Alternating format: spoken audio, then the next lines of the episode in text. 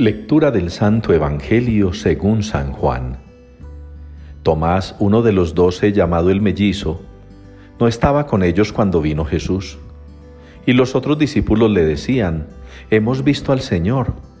Pero él les contestó, Si no veo en sus manos la señal de los clavos, si no meto el dedo en el agujero de los clavos y no meto la mano en su costado, no lo creo. A los ocho días estaban otra vez dentro los discípulos y Tomás con ellos. Llegó Jesús, estando cerradas las puertas, se puso en medio y dijo, paz a vosotros. Luego dijo a Tomás, trae tu dedo, aquí tienes mis manos. Trae tu mano y métela en mi costado, y no seas incrédulo, sino creyente. Contestó Tomás, Señor mío y Dios mío.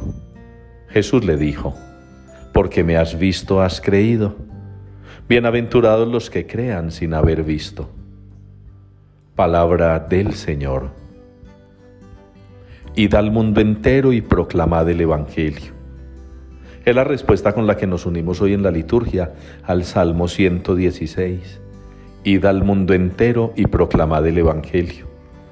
Una respuesta que, como ya lo hemos dicho en otras ocasiones, la repetimos en las fiestas, en las solemnidades de los apóstoles porque es como el mandato que ellos recibieron.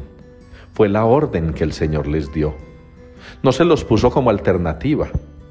No se los puso para que eligieran si decían que sí o no. Habiendo sido llamados y ellos, habiendo aceptado el llamado, se sometieron a la voluntad de Cristo.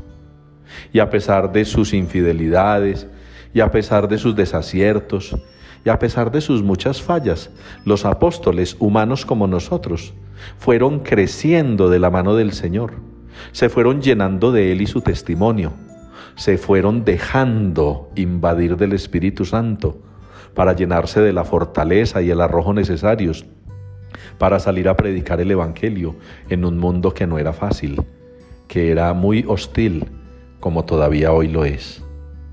Y cuando muchas personas hoy en día se llenan de motivos para no creer en Dios, los que nos dejamos llenar de Cristo y de su Espíritu, a pesar de tener motivos para no creer, seguimos creyendo.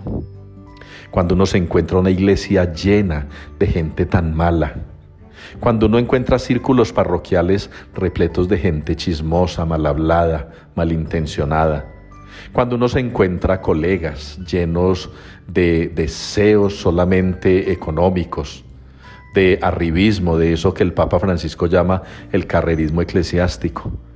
Cuando uno se encuentra con colegas que son capaces de dañarte la honra y el buen nombre por sacarte del camino ya que se sienten amenazados por tus capacidades. Cuando uno se encuentra a veces una jerarquía indolente, que está pendiente de resultados en todos los niveles, pero no se inquietan por tu salud física, mental, espiritual.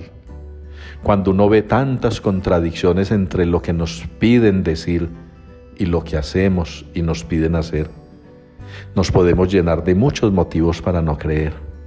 Cuando a veces nos sentimos abandonados del Señor, cuando a veces sentimos que se nos pide trabajar en aquello para lo que no nos hicimos sacerdotes cuando yo me siento un recreacionista al que la comunidad le pide que la divierta, cuando yo me convierto o me siento como un trabajador social, atendiendo necesidades que no me corresponden por más que se les quiera llamar obras de misericordia o de caridad, cuando yo me siento un recaudador que tiene que responder por infinidad de asignaciones y de responsabilidades económicas. Todo eso me da a mí motivos para no creer. Pero si el Señor me ha llamado, el Señor me ha elegido y el Señor me ha advertido que es desde dentro de donde vienen los peores enemigos de la fe y de la iglesia. Es allí donde estoy firme y donde sigo creyendo en Él. No tengo que meter la mano en el costado, ni tengo que meter los dedos en los huecos de los clavos. Tomás tampoco lo hizo, porque apenas vio al Señor, venció todas esas cosas y todos esos motivos que tenía para no creer y creyó.